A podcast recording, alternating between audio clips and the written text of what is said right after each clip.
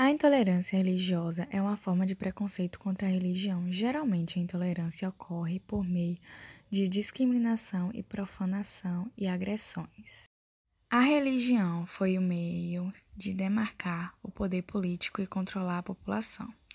Houve, inclusive, um período em que os cristãos foram perseguidos e criminalizados no Império Romano. Infelizmente, a intolerância religiosa ainda é uma realidade que assola as comunidades de todo o mundo. No Brasil, esse problema está relacionado ao racismo, pois a intolerância religiosa é praticada em maior escala contra os adeptos das religiões de matriz africana. O Brasil é, ao menos teoricamente e do ponto de vista jurídico, um país laico. Nós respeitamos, enquanto Estado Nacional, as preposições dos motivos citados podem ser punidos com um a três anos de reclusão e aplicação de multa. Apesar da clara ofensiva de punição garantida pela Lei 9.459, 97, não há uma lei específica para tratar somente dos casos de intolerância religiosa. Dados levantados pelo artigo Ministério dos Direitos Humanos apontam que entre 2015 e 2017 houve uma denúncia de intolerância religiosa a cada 15 horas no Brasil.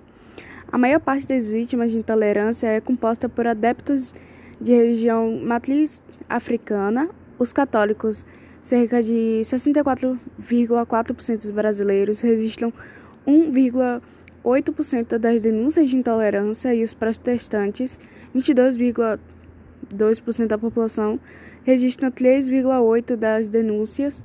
E, ao mesmo tempo, os adeptos da região de matriz africana, candomblé, umbanda e outras denominações, que juntos representam 1,6% da população brasileira e também representam cerca de 25% das denúncias de crime de ódio e intolerância religiosa.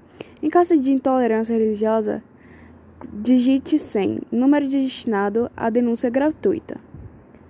Quem quiser falar.